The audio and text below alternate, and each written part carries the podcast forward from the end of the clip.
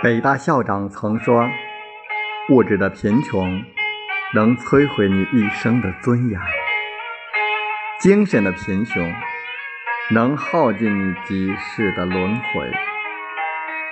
人生没有白走的路，人生没有白读的书。你碰触过的那些文字，会在不知不觉中帮你认识这个世界，会悄悄。”帮你擦去脸上的无知和肤浅。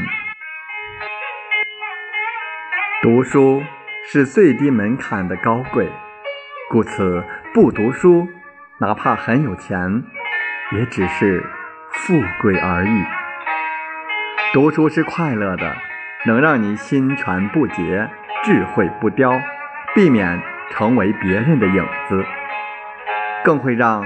那个悲伤的爱情种子，理智的发芽。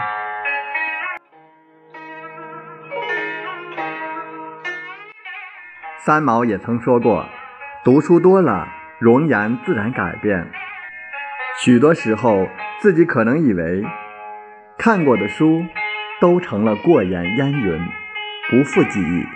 其实，它们仍是潜在气质里，在谈吐上。在胸襟的无涯，当然也可能显露在生活和文字中。